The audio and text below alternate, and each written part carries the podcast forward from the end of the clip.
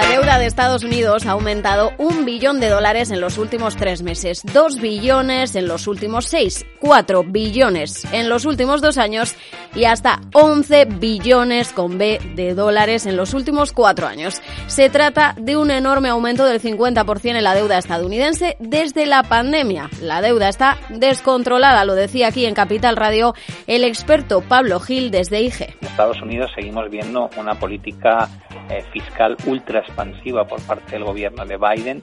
Eh, previamente lo fue con el gobierno de Trump eh, y les ha llevado pues a tener un descontrol fiscal donde se alcanzan los techos de deuda y se da patada hacia adelante en lugar de acometer recortes de gasto o subidas de impuestos eh, y eso pues suma más de 34 billones de deuda total y casi 130% si lo ponemos en contexto con el PIB. Mientras en Europa se trata de volver a una mayor disciplina, en Estados Unidos se sigue gastando porque la situación es más grave ahora por los tipos altos. Es una situación muy preocupante, sobre todo porque en un entorno de tipos de interés más altos, el Tesoro viene a pagar aproximadamente un 3% por toda la deuda que tiene emitida, esos 34 billones, es gracias a que buena parte de esa deuda se emitió cuando los tipos estaban al 0%, pero a medida que venza y tengan que renovar esos, esa deuda a los tipos actuales, el coste que va a suponer a nivel fiscal va a ser eh, extraordinario.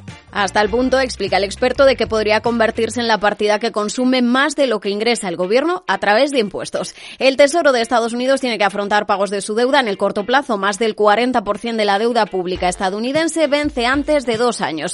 Y entre sus compradores habituales, la Fed, Japón y China, en todos los casos, han reducido sus posiciones en bonos estadounidenses. Ya a finales de noviembre del año pasado, Jamie Dimon, el director ejecutivo de JP Morgan, alertaba de que el país se ha vuelto adicto a la deuda y eso coloca a la economía en una posición peligrosa. Después de ese plan de estímulo impulsado por el gobierno para luchar contra los efectos de la pandemia, basado en deuda, llegaba, como saben, la elevada inflación. Esto ha llevado a la Reserva Federal a frenar su política monetaria ultra laxa y subir tipos. Pero Dimon avisaba también de que es probable que la inflación en Estados Unidos se mantenga elevada en parte debido a los altos niveles de gasto gubernamental. Esto puede llegar a ser el problema principal del país, como explicaba también Pablo Gil.